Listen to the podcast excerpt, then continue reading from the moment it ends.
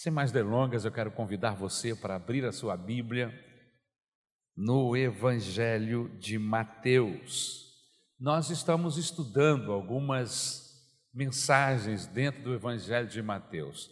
Na verdade, nós estamos trabalhando com dois livros bíblicos, se é que podemos assim falar. Estamos trabalhando aos domingos no Evangelho de Mateus, com exceção de hoje, até para falar da quinta-feira, nós estamos estudando Mateus, algumas mensagens dentro do Evangelho de Mateus e algumas mensagens que nos chamam muita atenção dentro do primeiro livro de Samuel. Só que acontece às quintas-feiras. E como eu queria chamar a atenção da igreja para quinta-feira e também uma mensagem que veio ao meu coração, e eu entendi que eu tinha que pregar aquela mensagem no domingo, hoje de manhã, então aconteceu de falarmos hoje de manhã sobre 1 Samuel, capítulo 2. Mas voltamos a Mateus à noite, amém? Quinta-feira que vem nós vamos estar buscando o Senhor aqui, é quinta-feira de busca de Deus, amém? Vamos buscar saúde para a nossa alma, para o nosso coração, para a nossa mente, amém? Vamos entregar nossas vidas nas mãos de Deus. Vem estar conosco na próxima quinta-feira, em nome de Jesus. O tema da mensagem esta noite é renovando o fervor no cuidado com a família. Eu quero agradecer a essa equipe abençoada da projeção que nos ajuda, amém? A gente manda o esboço para eles e eles dão um jeito lá de exibir o esboço e colocar um fundo bonito. Esse pessoal é todo de Deus, vai tudo para o céu, irmão, amém? Aleluia! Assim esperamos, em nome de Jesus.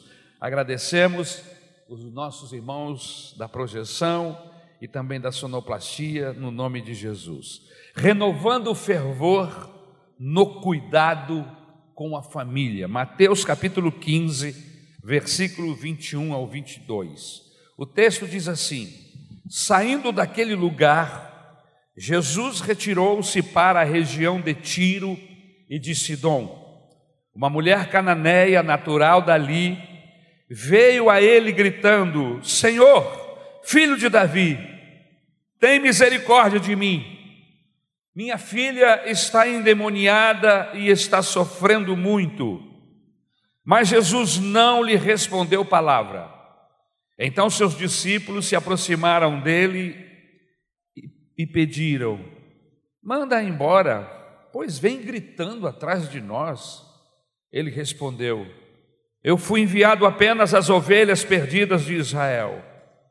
A mulher veio, adorou de joelhos e disse: Senhor, ajuda-me. Ele respondeu: Não é certo tirar o pão dos filhos e lançá-los aos cachorrinhos. Disse ela: Porém, até os cachorrinhos comem das migalhas que caem da mesa dos seus donos. Jesus respondeu: Mulher, grande a sua fé, seja conforme deseja. E naquele mesmo instante, a sua filha foi curada. Meu Deus, eu preciso da graça, da unção, da direção, de uma mente que flua, Senhor, a tua palavra Fala, Senhor, através desse texto. Ajuda-nos nesta mensagem.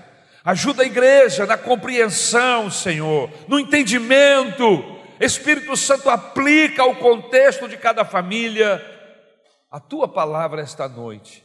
Nós te adoraremos, levantaremos bandeiras e pendões e glorificaremos o teu nome. Muito obrigado, meu Senhor. Amém e amém. Queridos, igrejas quentes podem se tornar igrejas mornas. Você concorda comigo? Gente cheia do Espírito Santo no passado pode se tornar uma pessoa morna. Ele não adora mais, não canta mais, ela não celebra mais, perdeu aquele fogo, aquela chama do coração pelo Senhor. perdeu a garra por Deus. E isto também pode acontecer com famílias. Famílias podem se cansar depois de anos frequentando uma igreja. É verdade ou não é? Sim. Então, eles acham que a única maneira de aumentar o fervor, às vezes, é mudando de igreja. E nós temos nesses dias que vivemos um grupo de nômades de crentes que são meio que nômades, eles não criam limo, eles não param em igreja, eles estão na igreja durante um tempo e depois eles, assim como chegaram do nada, do nada desaparecem e vão para outro movimento, para outra igreja. Vamos mudar de igreja, porque lá na outra igreja vamos ficar melhor. Às vezes, por circunstâncias outras, é preciso tomar uma decisão dessa. Eu mesmo me lembro de um momento na minha vida em que nós tivemos que mudar de igreja. Meu pai foi transferido do Rio de Janeiro para Brasília e nós que éramos membros de uma igreja aqui no Rio de Janeiro, chegando em Brasília, tivemos que achar uma outra igreja, ainda que fosse do mesmo ministério. Oi, meu filho, você está bem? Deus abençoe você. É, dá um beijo nela que eu mandei, tá bom? Senta ali e ouve a mensagem. Criança é uma benção, né, irmãos? Amém. Ele veio aqui me dizer que ele é filho da pastora Ruth. Cadê a pastora Ruth? É isso? Já foi. Amém. Deus abençoe você, meu filho. Deus abençoe esse casal, em nome de Jesus. Então, às vezes, por circunstâncias que fogem o nosso controle, a gente tem que tomar a decisão de sair de uma igreja. Mas eu acredito, meus irmãos, que é possível renovar o fervor aonde você está. Eu acredito nisso. É claro que a comunidade coopera com isso. É claro que é preciso um posicionamento, uma decisão dessa comunidade reunida de querer buscar a Deus, de começar a ter um relacionamento mais inteiro com Deus. E aí, porque eu decido ter um relacionamento mais inteiro com Deus, os cultos começam a ficar melhores. Porque na verdade, A nossa vida com Deus não se resume nessas duas horas que passamos aqui na igreja, pelo menos não deve. Aqui é um lugar onde a gente vem para celebrar a Deus juntos, mas nós servimos a Deus na nossa casa, no nosso trabalho, no nosso dia a dia, e quando lá na nossa casa, no nosso trabalho, a gente decide por Deus, amém? Mas eu escolho Deus eu escolho ser amigo de Deus. Aí quando isso acontece, a gente começa a sentir os reflexos dessa decisão que você tomou lá na sua casa, aqui na igreja. Aleluia! Os cultos começam a ser, ser mais afogueados.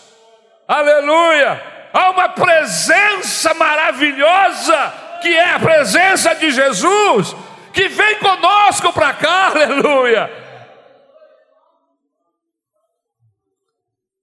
O texto que lemos fala de uma família muito pequena. E o que nos impressiona é o cuidado que Deus tem com famílias de pouca gente. Você sabia disso que Deus tem um cuidado? Não que Ele não cuide das famílias grandes, não, não é isso que eu estou dizendo. Mas Deus tem um olhar diferenciado para essas famílias de pouca gente. E a Bíblia está cheia de famílias que tem muita gente. Lá na minha casa, por exemplo, nós somos seis, seis filhos de um casal, meus pais. Somos cinco homens e uma menina. Graças a Deus, estão todos vivos e todos servindo ao Senhor. Isso é uma benção, não é? Aleluia. Mas na casa da minha avó, a família era muito maior. E era legal quando eu, a minha avó estava na minha casa, que ela ia orar, E ela ajoelhava assim antes de deitar e começava a orar. E ela orava por cada um dos seus filhos. E era muito interessante, que quando ela lembrava de um dos filhos, ela lembrava também dos netos. E eu ficava esperando a hora que ela ia orar por mim. Porque quando ela chegava, Senhor, abençoa Nancy, que é o nome da minha mãe, e aí ela lembrava do meu pai, e ela falava nome de cada um de nós e nos apresentava a Deus. Quando eu ouvia minha mãe orar, e eu a ouvia orar sempre, todas as noites, eu ficava esperando o momento em que ela iria orar por mim, que ela iria pedir a bênção de Deus sobre a minha vida. E eu só dormia depois que eu via, Senhor, abençoa o Arizinho, ela me chamava de Arizinho, ajuda, faz esse menino uma tocha em tuas mãos, usa os meus filhos para a glória do teu nome. Irmãos, quando eu, eu me lembro disso, eu me emociono, porque Deus ouviu a oração dos meus pais, da minha mãe, louvado seja o nome do Senhor. Famílias grandes, Tem gente de todo tipo. Às vezes, gente complicadas, menos complicadas, famílias grandes, tem de tudo, não é assim, irmão? Nessa família do texto, me parece que esta mulher, ela não tem marido, porque o, o infeliz não aparece para ajudar em nada aqui, você viu? Não aparece aqui a mulher que grita, a mulher que vai atrás, é, o, o, o abençoado, se existe, sumiu do planeta, foi embora. Ele não aparece aqui para ajudar em nada. E aí, irmãos, Jesus saiu do território de Israel e foi ao território dos gentios, denominado na Bíblia de Tiro e Sidom. Tiro e Sidom, queridos, biblicamente falando, tem histórias boas e histórias ruins com Israel. Por exemplo, foi o rei de Tiro que mandou madeiras para Davi construir o templo. Foi o rei de Tiro que mandou as madeiras para construir o palácio e as casas de Salomão. Em contrapartida, Salomão, Salomão pagava ao rei de Tiro com mercadorias. Foi da região de Tiro e Sidom que veio também Jezabel, aquela mulher maligna, se casou com Acabe e que se tornou rei no reino do norte de Israel. Hã? Foi essa mulher Acabe que acabou, a mulher de Acabe, Jezabel, que acabou plantando um culto estranho, um culto ao deus Baal em Israel. E a Bíblia diz que ela era cananeia, descendente do filho de Noé que foi amaldiçoado pelo pai por ter zombado dele. Por isso não merecia viver. Mas no Salmo 87, o texto do Salmo 87 diz que a bênção do Messias chegará a Tiro e Sidom. Aleluia! E aqui no texto nós vemos o cumprimento desta profecia bíblica: Jesus chegando na região de Tiro e de Sidom. A cena, meus queridos irmãos, ela não é tão fácil de imaginar. Me parece que a mulher, ela vem gritando atrás de Jesus, a ponto dos discípulos ficarem irritados. Você imagina? Ó oh, mestre, filho de Davi, ajuda minha filha. Filho de Davi, ajuda minha filha. Filho de Davi, ajuda minha filha. Filho de Davi, ajuda minha filha. Filho de Davi, ajuda minha filha. Filho de Davi, ajuda minha filha. Filho de Davi, ajuda minha filha. Você já está pensando assim, para logo, pastor. Você imagine uma mulher sem parar atrás de você, gritando: Filho de Davi, ajuda minha filha. E aí os discípulos disseram assim: Jesus, atende logo essa mulher. Pelo amor de Deus! Ninguém aguenta mais ela gritando atrás da gente. Você conhece alguém assim da sua família que fala muito? Nem olha para o lado, fica olhando para mim.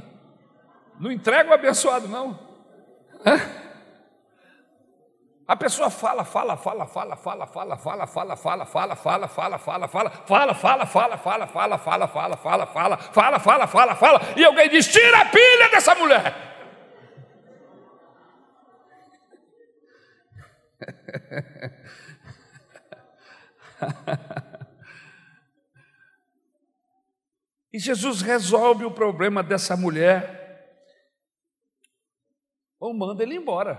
Eram as únicas duas coisas a fazer. O texto inteiro parece que Jesus a ignora. Parece que Jesus a despreza. Mas não foi bem isso que ele fez.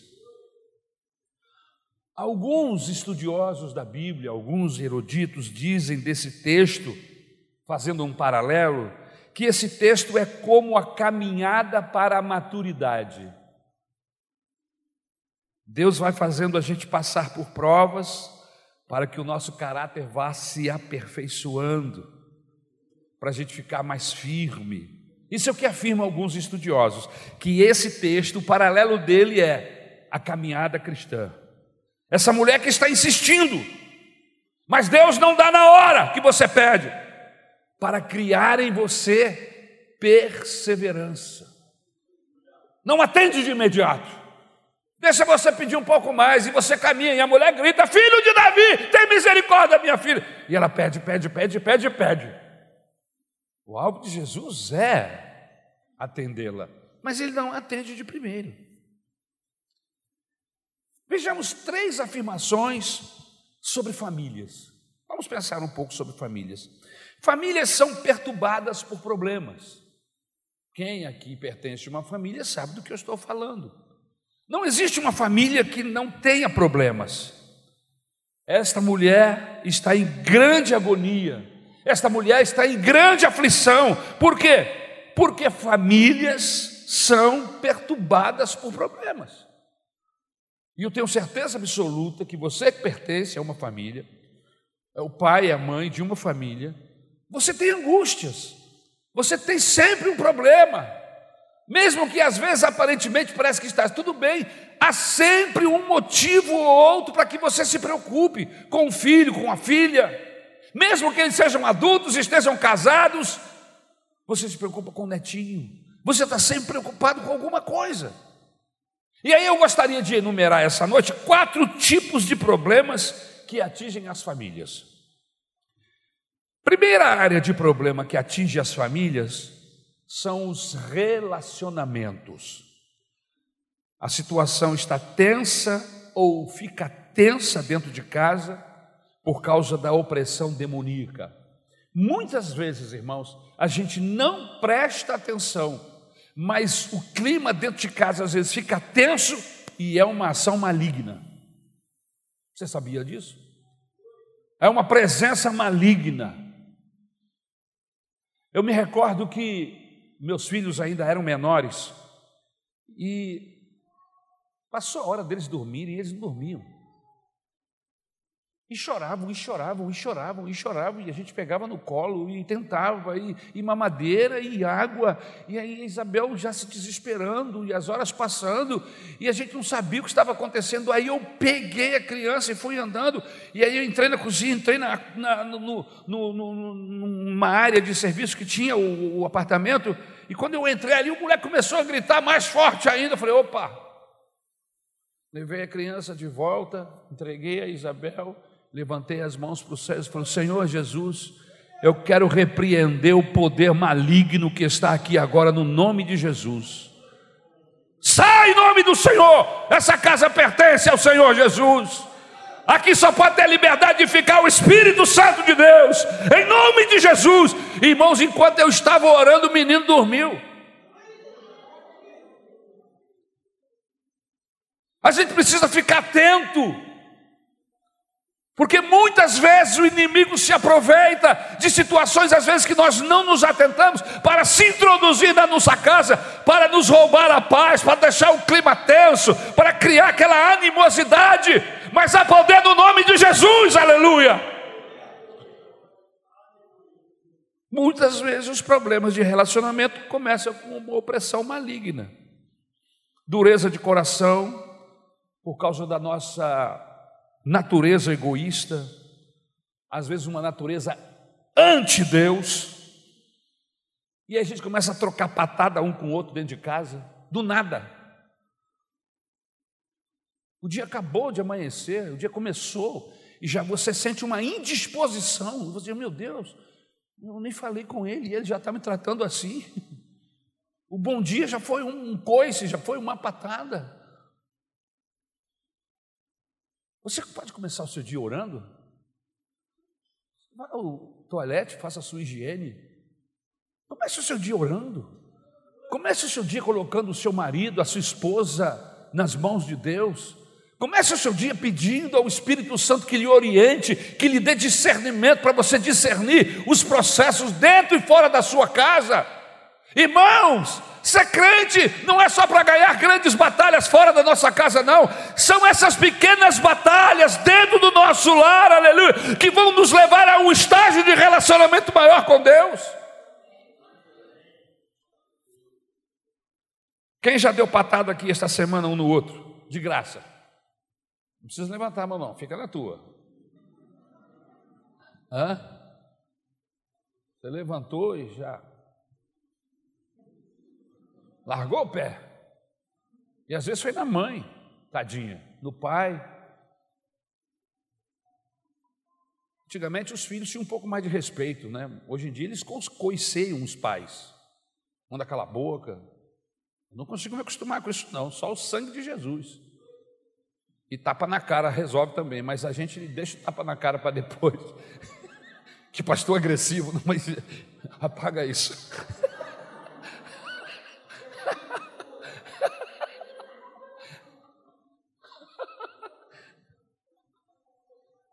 resposta desnecessária. Sabe, irmãos, essa nossa natureza contrária a Deus, ante Deus, a gente fecha a porta de Deus na nossa casa e abre para o inimigo. Então, por causa dessa natureza egoísta ante Deus, o inimigo atua.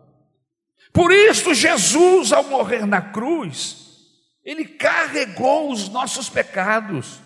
Ele se fez pecador por nossa causa e por isso ele é suficiente para transformar o nosso coração. Mas mesmo assim, com esse novo coração, de vez em quando a gente dá coisa.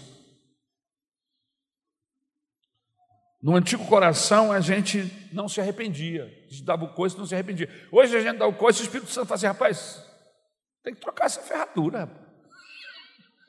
Está dando coice no seu filho, por quê? O que, que ele te fez? Ele acabou de, de amanhecer. Veio falar com você, você tratou ele mal. O Espírito Santo fala, não fala? Não fala com você? Fala com você? Fala comigo. Tira essa ferradura, nojento. Trata melhor sua esposa, seu marido. Quando o Espírito Santo encontra lugar no nosso coração, a gente se arrepende. E a gente chega lá e fala: Me perdoa, meu amor, eu disse umas palavras aí duras, difíceis. Me perdoa, por favor. Eu vou melhorar em nome de Jesus. Porque tem esse negócio, né, irmão? Você pede perdão, mas não muda, não adianta nada. Você tem que pedir perdão e mudar. Porque essa é a expectativa do outro que perdoa. Tá bom, vou perdoar. Mas aí daqui a pouco você faz de novo. Que conversa fiada é essa? Quem é que acredita em você? Ninguém. Você não muda. Mas a gente pede perdão e muda. Porque a proposta do Evangelho é essa: é mudança de vida todo dia. Amém? Um dia após o outro, devagar, mas todo dia uma mudança. A segunda área de problemas na família é a falta de grana. Ei, pastor, agora você pegou. Problema financeiro, falta de dinheiro. E o desemprego em uma casa, irmãos, é muito difícil. Dívidas em uma família é muito complicada. Eu já tive assistindo cenas dentro da minha casa, na minha infância, na casa de pessoas, de parentes, no gabinete pastoral, de pessoas que estavam muito apertadas financeiramente falando e perderam as estribeiras, perderam os seus limites. Em tempos de crise, há famílias que precisam aprender a remanejar todo o seu orçamento. Gastavam tanto com celular, agora não pode mais. Compravam vários pedidos, é, produtos no supermercado, agora não podem mais. Só compram trivial. Moravam em um lugar bacana, agora tem que morar em um lugar simples. Por quê? Por causa de problemas financeiros. Às vezes as pessoas precisam até mudar de cidade por causa de problemas financeiros. Já teve uns luxos, agora não pode mais. Porque toda família tem que viver com o que se ganha. E às vezes o que está se ganhando é pouco. Mas às vezes o que está se ganhando não é que seja pouco, é que o gasto é que é grande. Não há controle, não há administração. E nós não podemos viver acima daquilo que ganhamos. Toda família tem que viver assim. Não com o ideal, porque o ideal seu e o meu é maravilhoso, mas o real é outro. A gente idealiza um monte de coisa, mas a hora que, que a gente chega em casa e que começa a lidar com as nossas dificuldades da nossa casa, a gente vê que o, que o ideal fica de lado e a gente começa a viver o, real. Ganha X, tem que viver com X. Eu não posso gastar mais do que eu ganho. Correto, irmãos? Diz isso para essa pessoa que está do seu lado, vê se ela acredita. Você não pode gastar mais do que ganha.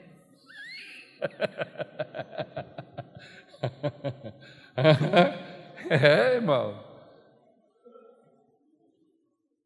Cartão de crédito, irmão, isso aí é uma armadilha. Quem sabe usar, nenhum problema. Mas você tem dificuldades com cartão de crédito? Eu me lembro que os meus filhos eram, eram crianças e eles iam comigo no shopping ou no mercado, eles queriam, queriam comprar tudo, iam botando coisas no carrinho, ou então passavam, eu quero aquele carrinho. Eu falei assim: não, não é assim não, rapaz. Vamos namorar o carrinho. Olha para ele, fala assim: Deus, um dia eu quero ter esse carrinho. Aí eu ia lá, semana seguinte, olha lá, o teu carrinho está lá na loja ainda, vamos pedir a Deus.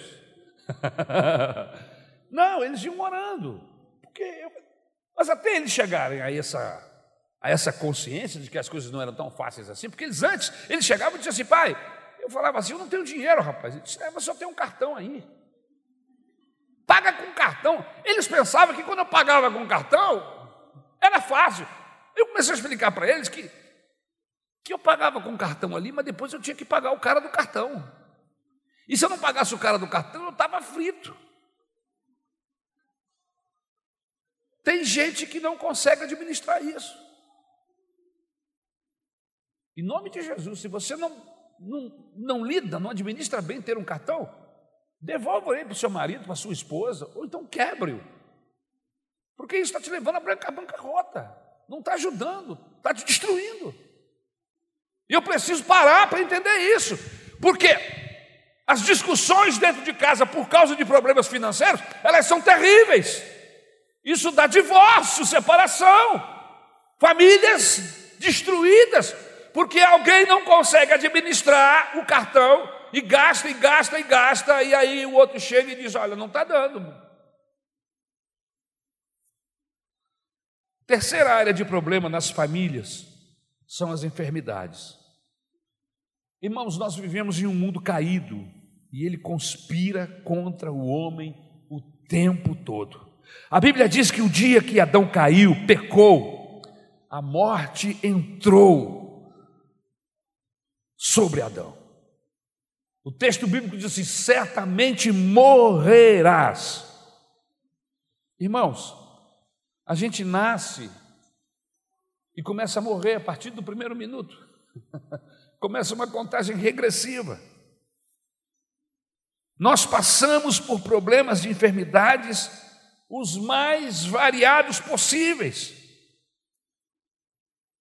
No ano passado, perdemos tantos irmãos por Covid lá na igreja de Caxias. Foram mais de 42 óbitos.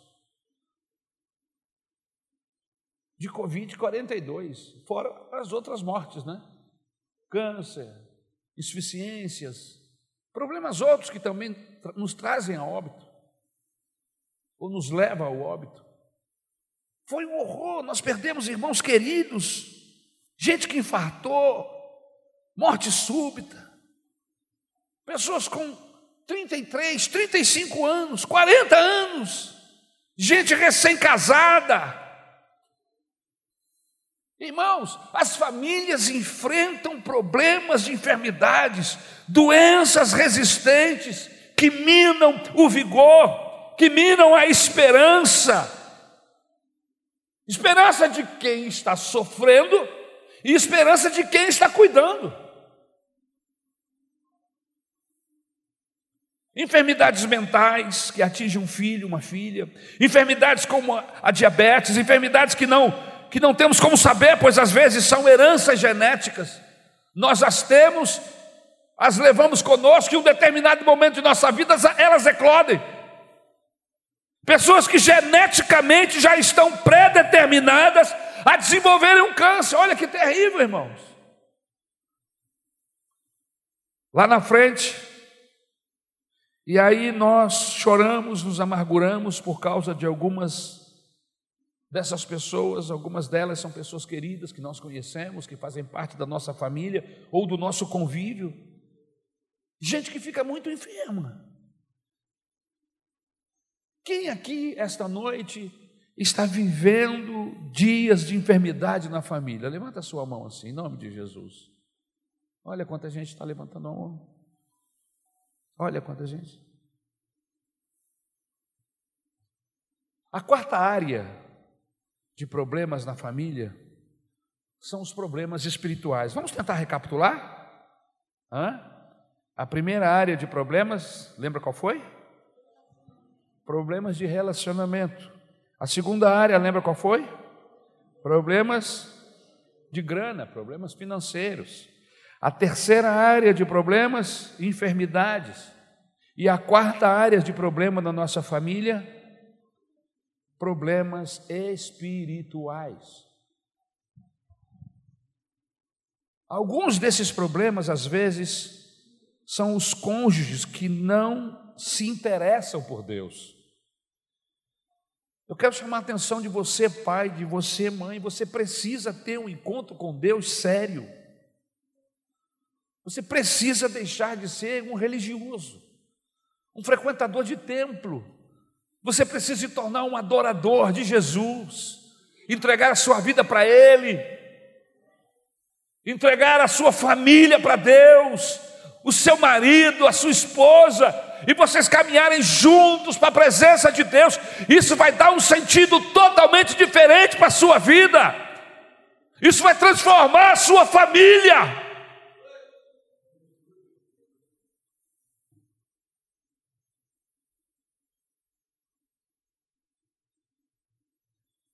Pessoas que não se interessam por Deus, ele ou ela vem no culto uma vez por semana, mas a sua espiritualidade se resume nisto, em vir ao templo. Não tem vida com Deus, não tem vida de oração, não buscam o Senhor.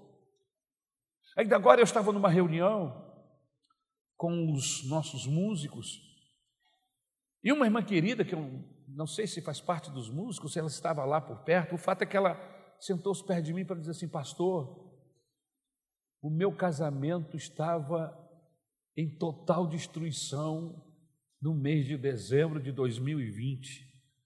Nós tínhamos decidido nos divorciar. Aí, pastor, Deus lhe orientou para chegar aqui e colocar a igreja para começar a ler a Bíblia. E aí eu e o meu esposo começamos a ler a Bíblia juntos, irmão pastor, Deus mudou, está mudando o meu relacionamento com meu marido, meu marido comigo. Nós não pensamos mais em divórcios, estamos há dois meses sendo visitados por Deus. Acabei de ouvir isso agora, tem meia hora. Irmãos, Deus tem poder para mudar a trajetória do seu casamento do seu relacionamento conjugal. Você precisa tomar uma decisão esta noite. Mas os casais não buscam a Deus separadamente, muito menos juntos. Às vezes não são de Deus. às vezes são os filhos, às vezes a agenda das famílias são tão conturbadas que eles não conseguem separar um momento para orar a Deus, um momento para lerem a Bíblia. Mas na maioria das vezes é falta de disciplina. Você precisa trazer a sua família, você, pai, mãe, vocês são os sacerdotes na casa de vocês. Reúna a sua família, eu sei que os horários são distintos, que existem mil dificuldades, mas que isso aconteça uma ou duas vezes durante a semana, mas que aconteça. Chame o seu marido, chame a sua esposa, reúna a sua família em torno da mesa e diz: Nós vamos, durante 15 ou 20 minutos, orar um pelo outro, pedir a bênção de Deus sobre a nossa casa procura saber como está o seu filho na faculdade, na escola, ainda que ele seja pequenininho, deixa ele falar, ora por ele, pede a Deus para abençoar, ore pela sua esposa, ore pelo seu marido, leiam a Bíblia juntos. Aleluia! Nós temos agenda para tanta coisa, temos agenda para isso, para aquilo, mas não temos agenda para Deus. Faça uma agenda para Deus, diária, semanal, mensal, anual. Coloque lá na sua agenda os dias em que você vai reunir-se com a sua família para buscar o Senhor dos céus, para pedir ajuda ao Eterno. Você vai ver que vai começar, sabedoria de Deus vai começar a fluir dentro da sua casa na mente do seu marido, da sua esposa. Você vai ver que vocês vão começar a perceber paz dentro da casa de vocês. Irmãos que brigavam vão parar de brigar. O inimigo que estava presente, que se aproveitava, vai engrenar marcha atrás, porque aonde tem luz, as trevas se afastam. Aleluia. E é lógico que quando nós, a gente começa a ficar perto de Deus, a gente começa a ficar mais inteligente. Não é qualquer filme que a gente vê, não é qualquer entretenimento que me entretene mais. Não! A gente começa a ficar com, com uma, uma qualidade de escolha muito superior. E você diz: não, não vou, vou ver esse filme, não. Olha, o enredo está me levando, está levando para o adultério, está levando para a fornicação, está levando para a mentira. Não vamos assistir essas coisas, que na maioria das vezes nem real são. Eu, particularmente, quando vou ver um filme, eu gosto muito de ver filme que tem algum fundo de realidade geralmente baseado em alguma história. Eu gosto desses filmes assim. Mas mesmo assim, eu fico de olho.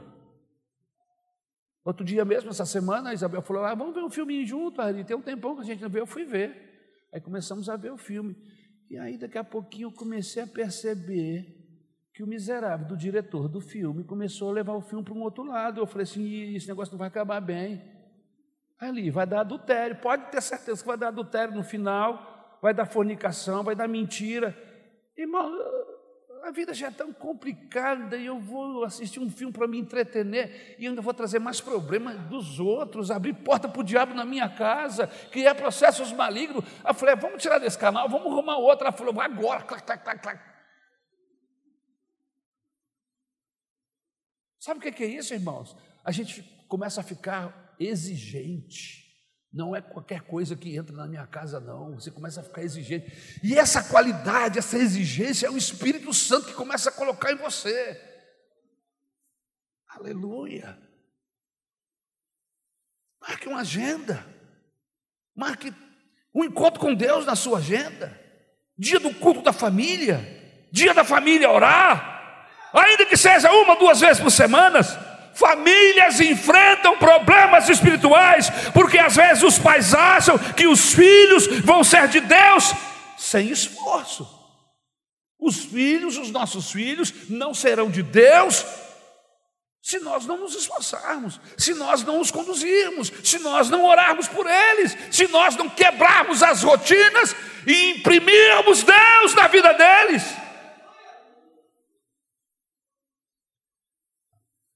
Sem dedicação, sem investimento, os filhos param, se afastam de Deus. Para os filhos serem de Deus, nós temos que investir, investir muito, como família, como igreja. Temos que comprar boa literatura, tem que ter ler a história bíblica no quarto para as nossas crianças. Tem que orar pelos nossos filhos. Você levanta de madrugada para orar pelos seus filhos? Não. Deveria fazê-lo. Levantou para beber água, aproveita, vai lá no quarto, abre assim, estende a mão. Estão dormindo, Senhor, abençoa. Senhor, transforma. Prepara o coração do meu filho, da minha filha. Revela-te para eles. Ora, e põe as mãos. Irmãos, eu aprendi isso com a minha mãe. De vez em quando eu abri o olho pensava que era um fantasma. Aquele negócio, a minha filha, ah! Era minha mãe orando por mim.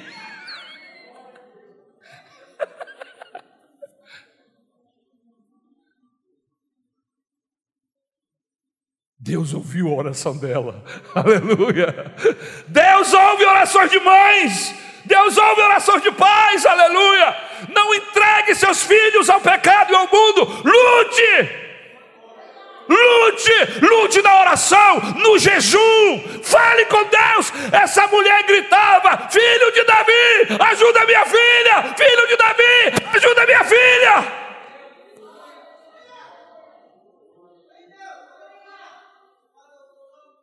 Aleluia. Famílias com problemas devem buscar soluções. Como que essa mulher chegou a Jesus? Eu comecei a buscar entender isso. Ela ouviu a fama de Jesus que correu pelas cidades. Quando você lê o Evangelho de Marcos, capítulo 1, versículo 23, a Bíblia diz que Jesus tenta se esconder. A multidão queria envolvê-lo, queria tocá-lo, que ele acha uma casa, ele entra nessa casa para tentar escapar da multidão. Mas tem uma mulher que está assim atrás dele, que nem um radar. Que é dele, que é dele. Ele entrou ali. Aleluia. Você lê que Jesus faz um milagre na sinagoga, ele confrontou um espírito demoníaco que rosnou. É porque diabo, o diabo rosna, né? Ele, a Bíblia diz que ele rosnou. E aí Jesus expulsou o demônio daquela pessoa, dizendo: sai dele! E na mesma hora a pessoa ficou liberta, irmãos. E aí a notícia se espalhou. Todos ficaram atônitos e perguntavam: o que é isso? é uma nova doutrina, é um novo tempo, é uma nova ocasião, mas por que, que eles estavam tão abismados? Jesus falava aos demônios e eles os obede o obedeciam. Por que todo esse essa, essa surpresa do povo? Porque naquele tempo, irmãos, os sacerdotes, preste atenção, os religiosos, eles falavam aos demônios e eles gritavam mais alto ainda. demônio não ouvia sacerdote. Eles seguravam as pessoas possessas, eles davam chazinho, coisas para o indivíduo cheirar. Mas não adiantava, irmão, porque o diabo não sai com chazinho. Demônio não vai embora você dando arruda para ele cheirar. Não. E aí chega Jesus. E quando o diabo rosna perto dele ele percebe que é Satanás, ele repreende. Sai, Satanás! E o diabo sai. As pessoas ficaram maravilhadas, ficaram encantadas. É um novo tempo. Deus está conosco. Quem é esse que tem poder, que fala aos demônios e estes vão embora?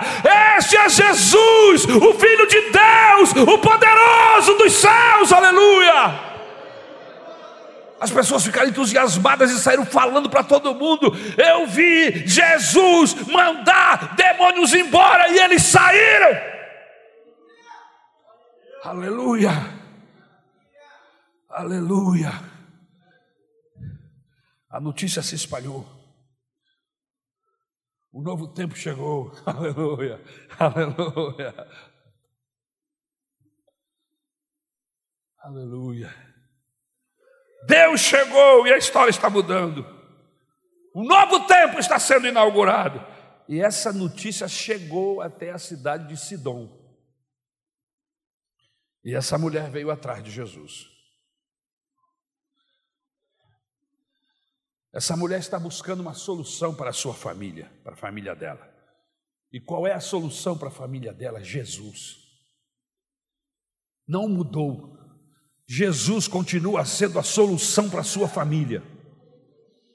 Jesus continua sendo a pessoa que vai resolver de uma vez por todas as dificuldades da sua casa. Ela chama Jesus filho de Davi. E essa expressão é uma expressão judaica para dizer que o Messias chegou. Chegou a esperança de Gênesis 33. Chegou a esperança do Salmo 23, a esperança do descendente de Davi, a esperança do renovo, a esperança de Isaías, a raiz de Jessé, a esperança que os profetas disseram. O seu nome, o seu nome será Emanuel. Emanuel, Emanuel significa Deus conosco, Deus presente, Deus todo dia, Deus toda hora, Deus facinho, Deus com você. Aleluia. Emanuel. O Emanuel está conosco esta noite. Se você se apegar ao Emanuel, a sua vida vai sofrer uma mudança. Aleluia. Aleluia. Aleluia. A esperança está concretizada no rabino que nasceu em Belém, viveu em Nazaré e fez, fez o seu ministério em Cafarnaum. Olhe para mim. Vamos espalhar essa esperança, essa esperança que, que ainda continua viva. Deus não mudou, Jesus continua o mesmo, aleluia. Jesus continua igual. E ele quer ser apresentado às famílias, ele quer ser introduzido às famílias. Vamos espalhar por nossa vizinhança, no prédio onde moramos, nos lugares aonde chegamos, que Jesus quer abençoar as pessoas. Aleluia. Aonde a fama de Jesus chegava, a bênção da salvação, da libertação chegava. Aleluia. Haverá esperança para as pessoas que estão cativas de Satanás. E aí eu lembrei daquele louvor antigo que a igreja Maranata cantava lá na década de 80.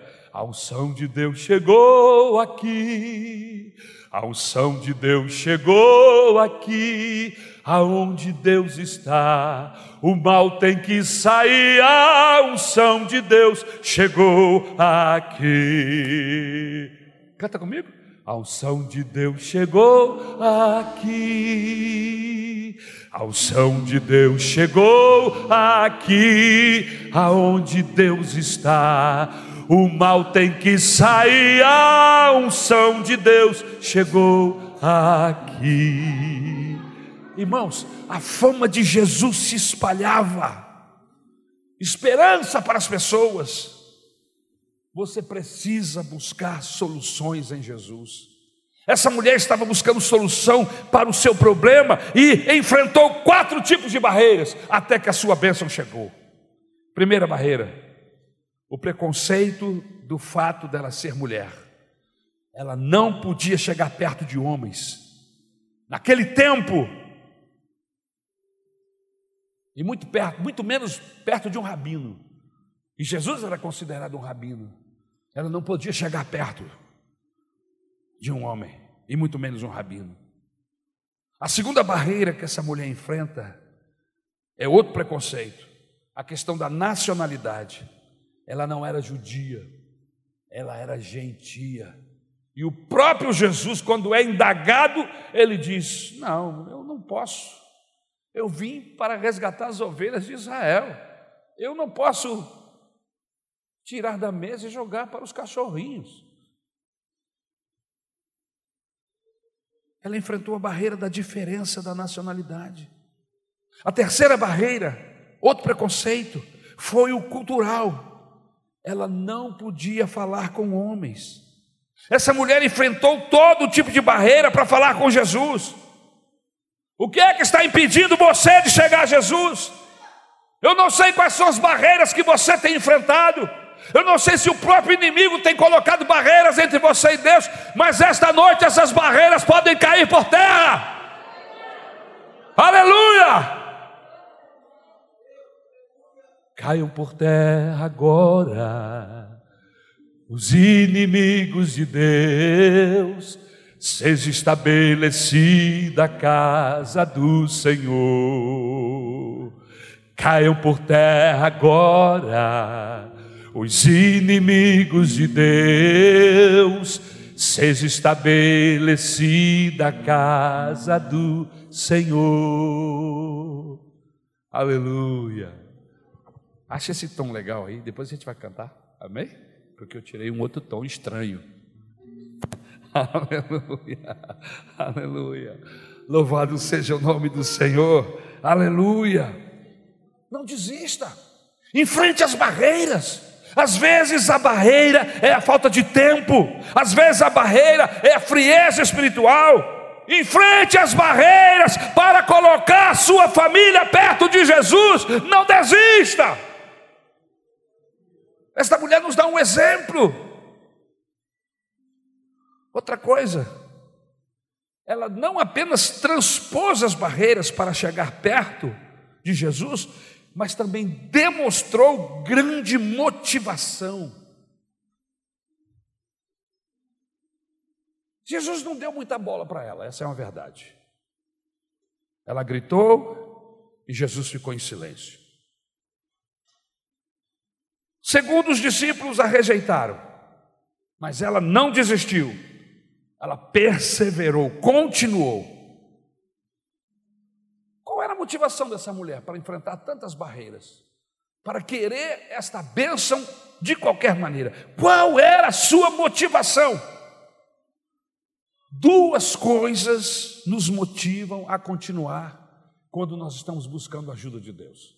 Duas coisas. Primeiro, o desespero nos motiva a fazer coisas incríveis. Não faz muito tempo eu encontrei um homem vendendo no sinal, vendendo refrigerante. E eu perguntei quantos anos ele tinha. Ele já era um senhor, bem idoso. E ele falou: Tenho 87 anos. Me deu uma dó. Me deu vontade de comprar todos os refrigerantes dele, mas eu não tinha. Fiquei morrendo de pena em vê-lo, tão idoso, no sol quente. Perguntei: cadê os filhos desse senhor? Depois perguntei: que país é esse?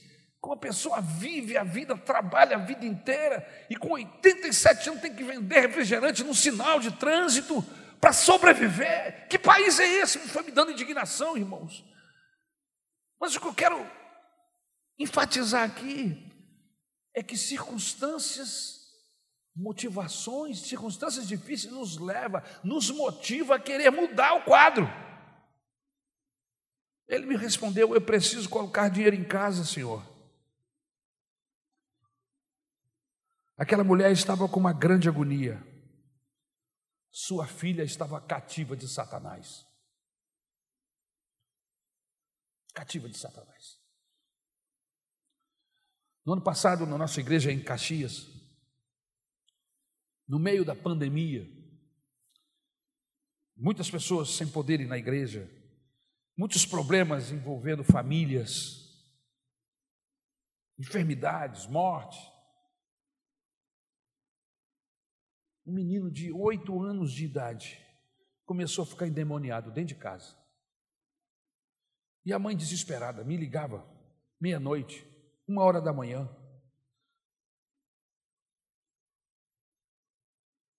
E mandava o filme do menino, menino de oito anos, totalmente possesso.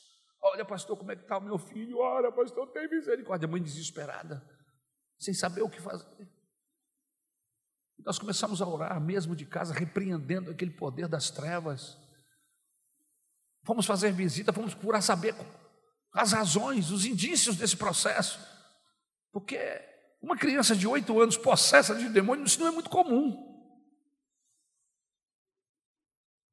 O pai afastado, envolvido com uma série de coisas erradas. Não havia limites Qualquer coisa entrava naquela casa através da televisão. Nós começamos a chamar essa família para ficar perto de Deus. O pai voltou para a casa do Senhor. A mãe que já estava buscando ao Senhor pela salvação do marido, com seu coração ardendo, envolveu-se mais ainda com Jesus. Sabe o que aconteceu? O diabo foi embora da casa dela. O menino ficou liberto, irmãos. E eu me lembro dela na igreja agora, no último dia 31 de dezembro. Ela, o esposo e o filho, ex-endemoniado lá na frente, dando testemunho, com os olhos cheios de lágrimas, com o rosto lavado, dizendo assim: Jesus entrou na minha casa, o diabo foi embora, o meu filho está liberto. Aquela mulher estava em grande agonia, sua filha estava cativa de Satanás. Outra motivação era o amor. Aquela mulher amava sua filha. O evangelista Marcos, quando trata do assunto, ele nos dá um detalhe na forma como ela trata a menina. Ela diz: Minha filhinha. Está lá o detalhe no texto: Minha filhinha. Imagine uma criança cheia de demônios. Aquela mulher estava em profunda agonia. Tanto era o seu desespero, na mesma medida era o seu amor. Não deixe que o seu desespero te afaste de Deus, mas use o seu desespero para te empurrar nos braços do Senhor. Não deixe que as dificuldades da vida da sua família o leve a pensar que Deus o abandonou, a abandonou ou abandonou sua família. Deus não abandona ninguém. Por isso, esta noite, se você ama os seus filhos, a sua família, lute por eles, clame por eles, peça a Deus para intervir, aleluia. Os discípulos mandaram que ela parasse, mas ela continuou gritando. E quando Jesus falou, não posso pegar o pão dos filhos e entregar aos cachorrinhos. Jesus está dizendo assim, mulher, Cachorro não é filho. Jesus não xingou os cachorros, irmãos, por favor. Ele só disse que eles não são filhos. Você pode ter um cachorrinho em casa, não tem problema nenhum. Há um comentarista desse texto que diz que os cananeus adoravam cães. E os gentios eram chamados pelos judeus de cães. Marcos está se referindo ao cachorro que fica dentro de casa. Em alguns lugares o cachorro é parte da família. Até nos dias de hoje são assim.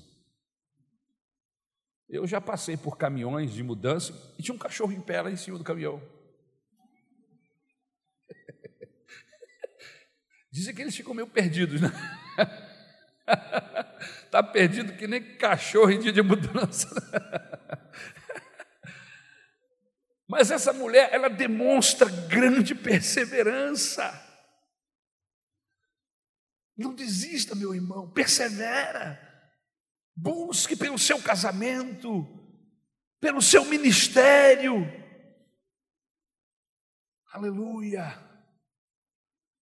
Ore a Deus pela salvação dos seus filhos, do seu esposo, da sua esposa. Se ninguém orar, você ora. Se ninguém buscar, você busca.